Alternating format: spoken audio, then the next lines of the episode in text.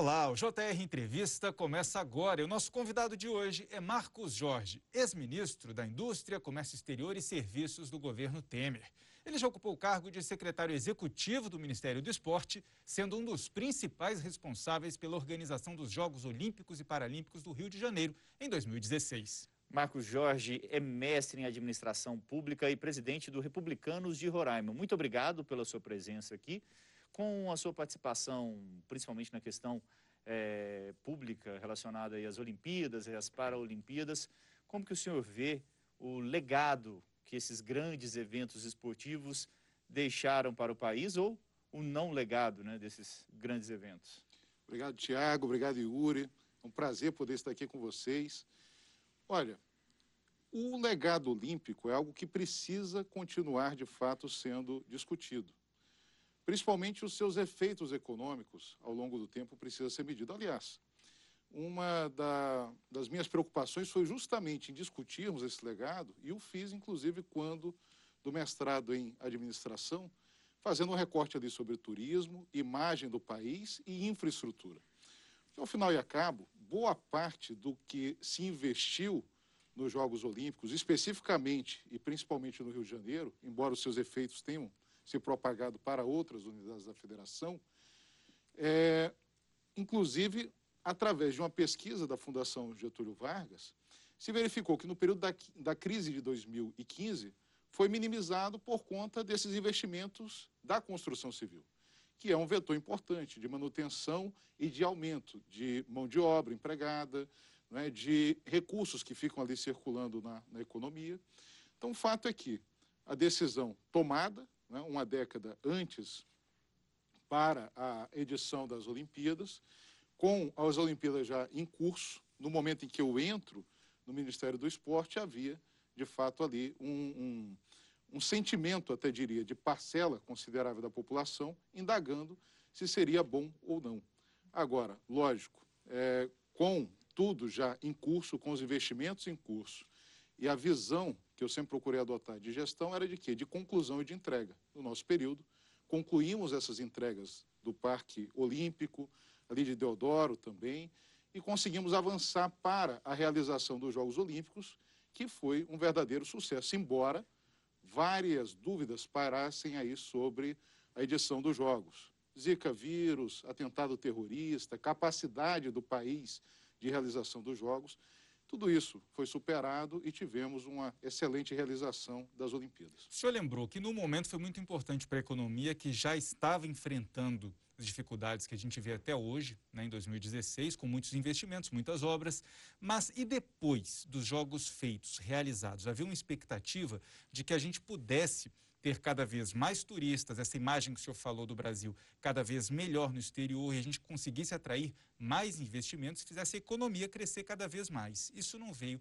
Aonde que o Estado, o Brasil falhou nesse processo?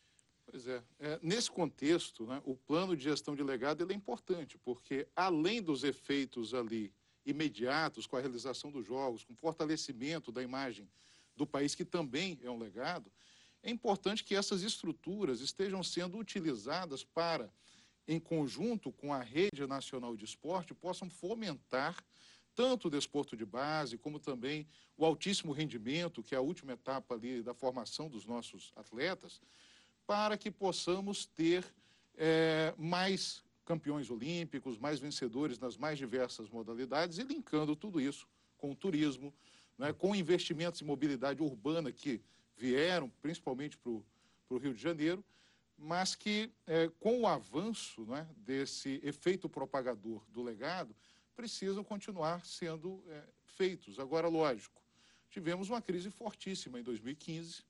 O que se verificou no Rio de Janeiro é que, é, especificamente na cidade sede, esses efeitos foram, em parte, mitigados por conta do período da realização dos Jogos, Agora, nós tivemos também uma série de outros desdobramentos depois das Olimpíadas, inclusive impeachment, que de fato impactaram também a economia, impactaram o país. Agora, lógico, a gente precisa dar seguimento né, a esse plano, não só de gestão de legado, mas de avanço dos investimentos no esporte brasileiro. Senhor Marcos, eu gostaria de mudar de, de assunto agora. O senhor é um integrante do Republicanos, né, presidente do partido lá no estado do senhor, Roraima, e a gente nota que agora o Republicanos está mais alinhado ao governo. Como que o senhor vê a proposta de reforma tributária? Tiago, esse é um tema muito importante. O Brasil é um dos países onde se gasta mais tempo para recolhimento de tributos no mundo. Tá? Tem um relatório do Banco Mundial, que é o Doing Business, que é o relatório de ambiente de negócios, que mede justamente essa burocracia para você fazer negócios, para você trabalhar nestes países. Você abrir uma empresa, né, quanto tempo você leva para pagamento de tributos, entre outros fatores. E o que mais puxou o Brasil para baixo nos últimos anos foi justamente a complexidade de você recolher tributos, de você pagar os impostos. Então, a reforma tributária, se não mais ampla e abrangendo todos os estados, quando mínimo uma simplificação, ela é muito bem-vinda, porque ela melhora o ambiente de negócios, ajuda a atrair investimentos importantes para o Brasil, sobretudo no momento em que nós vamos precisar de uma retomada mais acelerada para a melhoria da nossa economia. Então, sim, é muito importante que o Congresso se debruce sobre essa reforma agora, observando as assimetrias, as, é, é, é, as diferenças do país.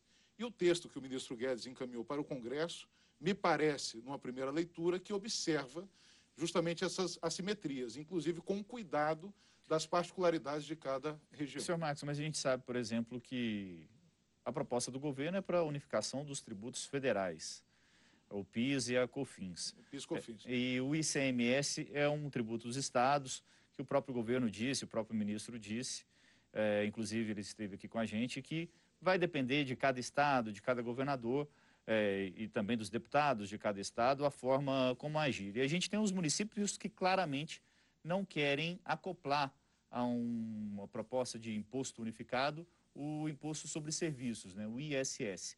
Como que o senhor vê essa movimentação? O senhor acha que os estados deveriam é, unificar também esse tributo ou não? Qual é a sua visão sobre o assunto? Deveriam. Agora tem que ver na prática se tem clima para avançar com essa pauta do Congresso, porque o ideal é que nós conseguíssemos é, juntar tudo, simplificar o máximo possível. Agora, se não tem como fazer neste momento o todo, não se pode é, deixar de fazer, pelo menos a parte federal, fazer essa simplificação e unir tudo isso daí de maneira mais simplificada e ainda incentivando, é, como no nosso caso, na região norte, é, Amazonas, Roraima, onde nós temos ali, nos estados que compõem a Suframa, por exemplo, Amapá, Rondônia, Acre, incentivos que auxiliam esses estados a atrair investimentos em um país continente onde você não tem a mesma competitividade nessas regiões que em outras mais desenvolvidas. Então, me parece que, ao se analisar o cenário inteiro, e não por falta de vontade do governo, pelo governo, acredito que avançaria com a proposta mais completa. Mas, Mas tem que se verificar, Yuri, aquilo que é possível. Aprovar, né? Aprovar. Mas era onde eu queria chegar com o senhor. É, Roraima é um dos estados, assim como outros, que depende de muitos recursos federais. A gente não poderia ampliar essa reforma para já incluir essa discussão para que os estados, como Roraima, tenham maior independência financeira? Isso não poderia ser discutido dentro da reforma tributária? Então, é, mexer no bolo de cada estado é sempre uma coisa muito difícil, né? Muito difícil. É, e cada estado tem ali no Senado, a mesma representação, porque os senadores representam o Estado. Agora, na Câmara, os uhum. estados maiores têm uma representação maior de deputados federais. Então, mexer é, nesse bolo todo, de fato, é algo complexo, porque quando você dá um pouco mais para um, você está tirando de algum lugar. Essa, essa, essa é a conta. É, agora, é fato também que, tal como foi encaminhado, é, acoplando-se as PECs 55 e 110, é, uma da Câmara, outra do Senado, e avançando com essa discussão, com certeza será positivo para o país. Veja que, quando estive no Ministério da Indústria e Comércio, uh, se falava muito do portal único do comércio exterior. Mas tinha ali dificuldades para avançar, porque você tinha que unir 22 órgãos num único ambiente. Muitas realidades distintas. Inmetro, é, é, Receita Federal, Secretaria de Comércio Exterior, Anvisa, e por aí vai. Cada um com sua realidade, com suas complexidades. Mas qual a vantagem disso tudo? Você simplificar a vida do cidadão. Você dizer, olha, eu vou melhorar o ambiente de negócio, eu estou acabando com burocracia, passa a ser mais fácil você exportar, vender, fazer negócios, isso traz dividendos importantes para o país, não só para a balança comercial, mas também na ponta, para quem está gerando emprego, gerando renda, para manter a economia girando. E eu, à época, secretário executivo do então ministro Marcos Pereira, e depois assumi, é, quando da saída dele em janeiro de 2018, concluímos este, este programa, que com outras medidas tiraram o Brasil das últimas posições da avaliação da Organização Mundial de Comércio em 2014 para a primeira colocação da OMC em facilitação de comércio. Uma em cada dez medidas no mundo para facilitação de comércio foram adotadas pelo Brasil em 2018. Então, ora, dava para fazer tudo o que nós queríamos em termos de abertura na época? Não, você precisa sentar na mesa, dialogar com todos os setores e convergir para aquilo que é possível para o momento. Mas ainda assim, quando você tem foco, você consegue fazer entregas importantes para o país para você avançar e fazer tudo aquilo que o país precisa em termos de economia, em termos de comércio, e a reforma tributária é ponto central nesta discussão. Senhor Marcos, são cerca de 27 legislações com relação ao ICMS. O senhor acha que o Congresso deveria agir e fazer uma, uma legislação única sobre o ICMS, que é um imposto estadual? Esse seria o ideal. Né? Agora, combinar isso com os estados é uma tarefa difícil, né? colocar todos os estados na mesa, com todos os representantes, cada um com seus interesses, porque a briga por atração de investimentos é uma briga de todos. É uma briga de todos. Veja que nós estamos tendo agora em Roraima o maior investimento privado da história do Estado, no setor energético. Foi feito um leilão pelo governo federal, é, ainda a portaria saiu em dezembro de 2018, o leilão em maio do ano passado, para a produção de energias alternativas, energias mais limpas, do bagaço de dendê, biodiesel, biomassa e tem uma boa parte de gás natural que estará sendo explorado no Amazonas. É, mas não bastava o leilão. Foi um, um incentivo importante do governo federal. Mas lá na ponta, o governador teve que também dizer: olha, nós vamos aqui trabalhar a pauta de simplificação, de melhoria do ambiente de negócio, para que vocês não tenham tanta burocracia para passar anos para tirar uma licença ambiental, não é, para conseguirem, de fato, iniciar seus empreendimentos. Então, é, além da, da, da pauta do ICMS, também, obviamente, entra ali a visão de gestão de cada unidade da federação. Mas, lógico, quando o investidor vai para o Estado, ele olha qual é a carga, para saber onde é mais competitivo, para que ele possa ter competitividade no mercado. Então, quando você olha para São Paulo, por exemplo, onde todos os insumos estão ali do lado, onde você não vai gastar tanto para ter ali no seu chão de fábrica aquilo que você precisa para produzir, ele, se tiver a mesma carga que outros estados, onde depende de transporte, às vezes para é, embalagem, para coisas ali que entram, componentes para produção, quando se trata de alguma coisa manufaturada, ele vai olhar o custo, vai olhar a tabela, é? quanto é que vai custar, qual é o custo também logístico de transporte, para ele exportar ou vender internamente. E os estados maiores, onde o mercado está ali já presente e tem é, essas premissas, obviamente saem na frente. Então, essa é a discussão. Muitos estados findariam não aceitando, porque poderiam perder é, investimentos importantes. Nós vamos continuar com esse assunto. Mas antes, um lembrete: você pode assistir ao JR Entrevista na Record News às 10h30 da noite, pelo portal R7, no Play Plus, no Jornal da Record, no JR 24 horas, à meia-noite e meia, e também nas nossas redes sociais. O senhor falou da falta de atratividade que, às vezes, nos estados que estão mais distantes desse público consumidor tem, mas isso não pode acentuar ou tornar ainda mais difícil a situação da guerra fiscal, que no final acaba sendo ruim para todo mundo? Então, Yuri, é, se, e me parece que esse é o recorte, né? a União diz, eu vou fazer a minha parte, vou unificar tributos, vou observar aí as diferenças é, de cada Estado, mas vou avançar na pauta e vou tornar mais simples do lado federal, é? e, e, e, estimular também a que as subunidades da federação, os estados, os municípios também avancem com essa pauta da simplificação, me parece que já é um grande avanço. É? Eu falava aqui, é, com relação à pergunta do Tiago, do portal único, nós reduzimos pela metade o prazo das exportações. Nós caímos de 13 é, para 6,4 dias em média cada operação de exportação no Brasil. Então, é, é uma discussão, é, creio que muito parecida com o que se discutiu da Previdência. É? O que, que se pode construir de consenso? É? Com o que nós sabemos que é importante, né, que tem que, que avançar, mas também observando a realidade ali das discussões do Congresso, a realidade de cada Estado, qual é o possível de avançar neste momento? Então, penso que o esforço é esse, né, de você conseguir avançar. E sim, seria importante que os estados e municípios estivessem também entrando em uma reforma mais ampla, mas a realidade se impõe e ela não é opcional. Mudando um pouquinho de assunto, é, o senhor também é ligado à cultura, o senhor já foi vice-presidente do Fórum Nacional de Secretários e Dirigentes Estaduais da Cultura. Como que o senhor está vendo a situação do setor nesse período de pandemia? Está sofrendo bastante, muito, né? Muito, muito, Tiago. Eu fui, na época que eu fui secretário de Cultura, inclusive, ocupei assento no fórum, discussões importantes, é, sempre, né, porque é, nós precisamos preservar a cultura né, do nosso povo, da nossa gente, dos mais diversos municípios e estados da, da nossa federação. E este segmento é um segmento que anda é, para e passo com turismo, não é? que também depende muito ali de eventos, de shows, de apresentações.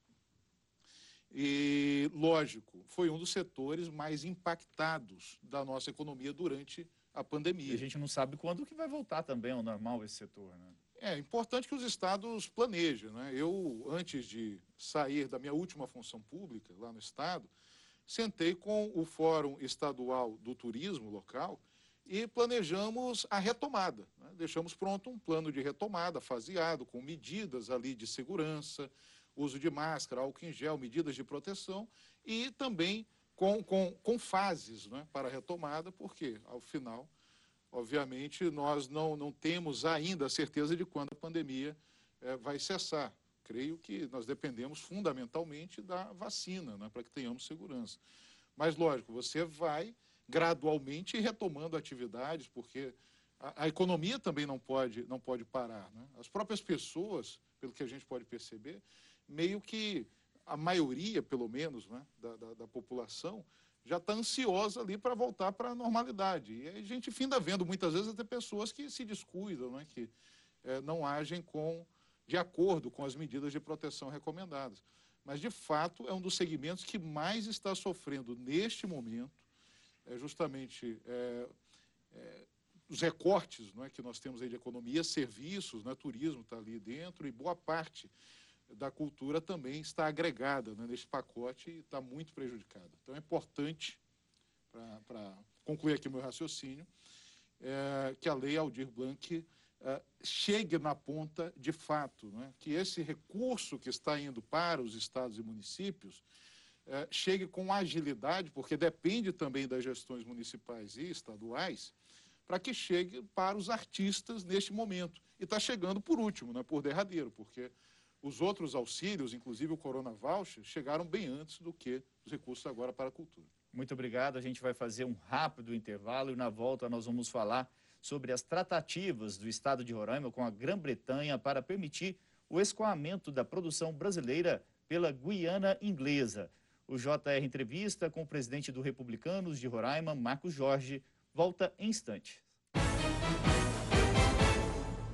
Voltamos com JR Entrevista, que recebe hoje o presidente do Republicanos de Roraima e ex-ministro da Indústria, Comércio Exterior e Serviços, Marcos Jorge. A gente conversou né, no primeiro bloco sobre mais investimentos ali em Roraima e o Estado também pode ser agora é, um grande, é, ali na divisa com a Guiana é, Inglesa, ele pode ser um ponto de escoamento da produção brasileira de grãos, por exemplo. Né? Como estão essas tratativas com o Reino Unido? Pois é, o, o próprio governador Denário tem, inclusive, trabalhado muito fortemente para que tenhamos essa aproximação e enxergando ali que este será o corredor logístico principal para o desenvolvimento de Roraima e para o escoamento da sua produção.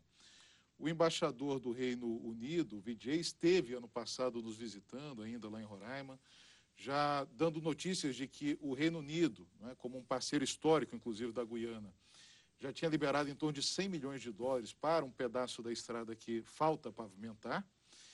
E o restante, nós temos uma cooperação do BID, do Banco Interamericano de Desenvolvimento, para a entrega do projeto de engenharia. E aí a Guiana agora, segundo o FMI, é a economia que mais crescerá em 2020, acima dos 50%, é, terá condição de financiar, agora com os royalties do petróleo, e é por isso que vai crescer tanto, por conta da descoberta de petróleo no seu litoral, terá condição de financiar essa parte da estrada que falta entre as cidades de Letten e Linden. Mas como é que está hoje, de Roraima né, até Georgetown? De Boa Vista a Bonfim, que é a nossa cidade que faz fronteira com a Guiana, completamente pavimentado, pavimento novo, inclusive. Quer dizer, o lado brasileiro está tá pronto. Está pronto. A ponte está pronta, a ponte que você entra na nossa mão e sai na mão inglesa. Deve ser curioso isso. É bem curioso. É quase né? um viaduto. É quase um viaduto. Eu tenho um amigo, um amigo que diz que você entra na mão certa e sai na mão errada do outro lado. coisas, coisas da, da, da é mão inglesa, é, né? do dito popular, é. que é mão inglesa, né? Lá na Guiana é mão, mão inglesa. E dali é, até Georgetown, você tem de Linden até Georgetown pavimento e falta um pedaço de pouco mais de 300 quilômetros. Então, é, mas é terra batida hoje, durante o inverno tem alguma dificuldade. Mas nós estamos a 600 quilômetros ali do porto e bem pertinho do canal do Panamá. Roraima que produz soja, exporta para a China, não é? produz arroz também, teria muito mais facilidade. Hoje exporta por onde? Por Manaus. 780 quilômetros até Manaus, sai pelo porto de Manaus, é mais Rio caro? Amazonas. Além da distância, é mais caro? Porque a gente sabe que não é só a distância. Tem taxas, impostos. Toda né? a logística. Né? né? E, e, é mais caro é, sair, é, escoar a safra por Manaus do que fazer é, essa, esse outro trajeto? Sim, porque é, é, você precisa, inclusive, de prático para navegar em rio, depois você vai para o mar, tem todo o custo ali de navegação. Além de ser mais perto, já sairia direto no mar, em Georgetown. Então, vai facilitar bastante a vida de quem produz e exporta por Roraima. E com a vantagem competitiva. É, nós temos lá maior luminosidade, mais de 12 horas média dia de luminosidade, que para a produção de grãos é, é, importante. E como Roraima está é, acima da linha do Equador, quase a totalidade do estado, nós produzimos em período diverso, diferente do restante do Brasil. Então, Roraima produz na entre-safra.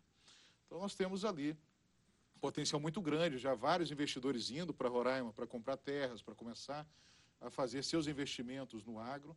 Então, tem um potencial de crescimento muito bom e muita gente já olhando para este corredor logístico que se forma hoje já através é da Guiana. Esse corredor pela Guiana já é utilizado hoje, mesmo com a estrada de terra batida? Sim, já é utilizado. Quando, é, no período do verão, inclusive, produtos já saem pela, pela Guiana. Já foi estruturado uma primeira operação de melão né, de melão produzido em Roraima, em parceria com a Abra Frutas, com a Associação Brasileira de Produtores de Frutas, saindo por ali, pela, pela Guiana para a Europa. Então, já é possível. Agora, eu tenho duas dúvidas nessa questão do corredor pela Guiana. Se outros produtos de outros estados brasileiros podem passar por ele, seria eficiente também? E o que é que o Reino Unido pode ganhar nessa negociação? Quero só lembrar um detalhe curioso, né? Roraima não tem ligação terrestre com é, com boa parte do, do país, né? Para chegar de avião mesmo. Ou barco. É, então, é, Roraima, Roraima já pode né, fazer exportações, já tem feito de alguns produtos. Com relação ao Reino Unido, são as cooperações que você faz entre países. Né? Nós temos vários fundos, inclusive. Aqui no Brasil, o Reino Unido investe, inclusive, através de fundos, em vários programas e projetos ao longo dos últimos anos. Inclusive no próprio Portal Único, uma parte ali das soluções para o portal foram financiadas por um fundo inglês. E qual é o interesse? Você tem relações comerciais que vão aumentando, né, que vão se ampliando. Os países têm essas relações amistosas e cooperações internacionais para o desenvolvimento, principalmente daqueles países menos desenvolvidos, que é o caso da, da Guiana. Então, é uma discussão que se faz no âmbito comercial também, mas também tem aquele viés de desenvolvimento de países que precisam né, desse auxílio de países mais desenvolvidos em dado momento. Essa me parece que é a, a, a visão né, do, do, da Inglaterra. E especificamente no caso da Guiana, foi país colonizador. Né? Hoje a Guiana é independente, mas é, é, é é, Roraima vai ter com certeza vantagem competitiva. E lembrando que nós fazemos fronteira com a Guiana, fazemos fronteira com a Venezuela e por terra só conseguimos de fato chegar até o Amazonas. O restante do país, a estrada para Rondônia tem toda essa discussão, inclusive agora, que o presidente Bolsonaro sempre faz, de que vai resolver esse pavimento, uhum. e via Pará só por Rio. Bom, vamos interromper só um instante aqui a nossa conversa para fazer um comunicado aqui ao nosso telespectador, que você pode assistir ao JR Entrevista na Record News, às 10h30 da noite, pelo portal R7, no Play Plus, no Jornal da Record, no JR 24 horas, à meia-noite e meia, e também nas nossas redes sociais. Senhor Marcos, eh, já existe, assim, algum levantamento de quanto pode ser incrementada a economia lá do estado de Roraima com essa possibilidade de um melhor escoamento da produção, via, Gran via Guiana, né, inglesa? Então, uh, vou aqui voltar um pouco a 2018. Roraima foi o primeiro estado que sofreu intervenção federal do país, plena. Tivemos na segurança do Rio de Janeiro, mas Roraima sofreu por falta de capacidade financeira. Com esse trabalho que foi feito a partir de 2019, e aí eu me incluí na condição de secretário de Planejamento e Desenvolvimento, eu volto daqui de Brasília para Roraima para ajudar o governador no momento em que o Estado estava passando por dificuldades. Conseguimos, em 2019, é, equilibrar a economia do Estado fechando as contas. Lá tinha bloqueio judicial para assegurador décimo dos poderes, que é aquele dinheiro que vai mensalmente da fatia de cada um dos poderes. O servidor estava com meses atrasado, não recebia décimo terceiro, as parcelas ali da Previdência também não estavam sendo repassadas, secretarias acorrentadas, enfim, verdadeiro caos. E isso motivado, inclusive, quando da intervenção, pela insatisfação dos próprios servidores, que disseram, olha, a gente não aguenta mais, a situação está muito ruim. Em 19, fizemos um trabalho forte de melhoria do ambiente de negócios, de estímulo às exportações, é, missões ali nos vizinhos para incrementar as exportações, e o resultado disso? Crescemos 10 vezes as exportações em 2019 em relação a 2018, no estado de Roraima. Crescemos 27% a arrecadação, maior arrecadação dentre as unidades da federação em 2019. Maior geração proporcional de empregos à população, duas vezes e meia a média nacional. Isso aproveitando os efeitos econômicos multiplicadores ali do que estava sendo atraído, tanto de investimentos como também de gestão.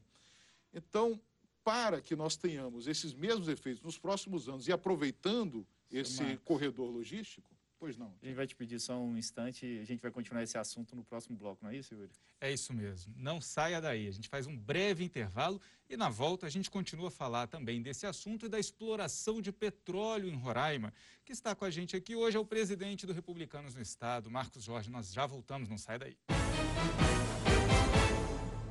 A gente está de volta com JR Entrevista e nosso convidado de hoje é o presidente do Republicanos de Roraima, Marcos Jorge. Vamos continuar então o assunto que a gente teve que interromper. Então quer dizer que o senhor vê uma janela de oportunidade, principalmente se comparando aos resultados que vocês já obtiveram. Exatamente. Então, para aproveitar esse corredor logístico da Guiana, obviamente que precisará ali de, de visão da gestão também nos próximos anos, né? tanto na capital como também no, no estado de Roraima, porque quê? Se esses efeitos não forem bem observados ali ao longo dos próximos anos, poderemos perder oportunidades importantes para o Estado.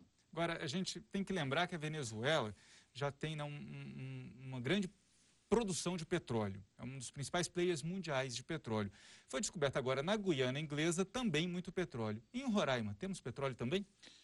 Pois é, é, isso daí é, é algo né, também a ser ainda investigado melhor, pesquisado. Tem que melhor. ter investimento. É, tem que ter investimento. Existem pesquisas? O senhor tem informação disso? Não tem informação de pesquisas recentes de petróleo em Roraima. Esse, mas teria dificuldade de exploração por conta das questões é, ambientais, né? com certeza. Também. E assim, nós somos líderes mundiais, o Brasil, em tecnologia é, offshore, né? em uhum. tecnologia de, de mar. Isso muito por conta também do pré-sal. Então, o que se está explorando na Guiana, diga-se de passagem, é petróleo em alto mar. Então, já para exploração em terra, é, são tecnologias é, que o Brasil também domina, mas que demandam investimentos também importantes para exploração. Então, o ideal é que tivéssemos aí, sim, uh, uma, uma ação do Ministério de Minas e Energia para investigar, não só em Roraima, mas também. Inclusive outros minérios também, né? Outros minérios também. Agora, o Roraima tem muita terra demarcada. Né? Nós temos lá mais de 70% do estado que não pode ser utilizado para a exploração. Terras indígenas, né, que são mais de 40%, temos aí também é, áreas de, de, de APP, é, é, flonas, é, florestas né, para a população, para quem está nos assistindo entender melhor, quer seja é, estaduais, federais, que são as reservas extrativistas, enfim. Então, é, é um Estado muito demarcado e que depende, essa é uma outra grande discussão, da atenção da União para que nós tenhamos ali a melhor exploração possível das terras remanescentes para a produção no Estado. Eu gostaria de falar um pouquinho também do Fundeb, o Fundo Nacional de Educação Básica. O Estado de Roraima não recebe esses recursos, por quê? Porque o coeficiente que define quem deve receber complementação da União ou não calcula a quantidade dos recursos versus a quantidade de alunos. Então, os estados têm que reservar 20% do seu fundo de participação estadual, 20% da arrecadação de ICMS e outros tributos, e isso compõe também com o fundo de participação dos municípios, para esse Fundeb. Então, são 27 fundos, um em cada estado. Quando você faz a divisão pela quantidade de alunos, fica de fato elevado ali a média né, que você tem de recurso por aluno. Mas Roraima, por exemplo, tem suas especificidades. Nós temos 16% dos nossos alunos indígenas. Roraima é o segundo estado que mais tem comunidades indígenas no Brasil. Ou seja, um aluno lá custa muito mais caro do que um aluno aqui, por exemplo. Muito mais caro. Para vocês terem ideia, são 399 escolas para atender esses 16% de alunos indígenas. 394, portanto, 5 a menos, para atender o restante da rede básica de, de ensino. Muito obrigado pela participação aqui com a gente, pela entrevista. O JR Entrevista fica por aqui. Lembrando que você pode assistir ao programa na Record News às 10h30 da noite, pelo portal R7, no Play Plus, no Jornal da Record, no JR 24 horas à meia-noite e meia e também nas nossas redes sociais. Senhor Marcos Jorge, muito, mais uma vez, muito obrigado pela sua presença. O JR Entrevista fica por aqui e a gente se encontra numa próxima. Até logo.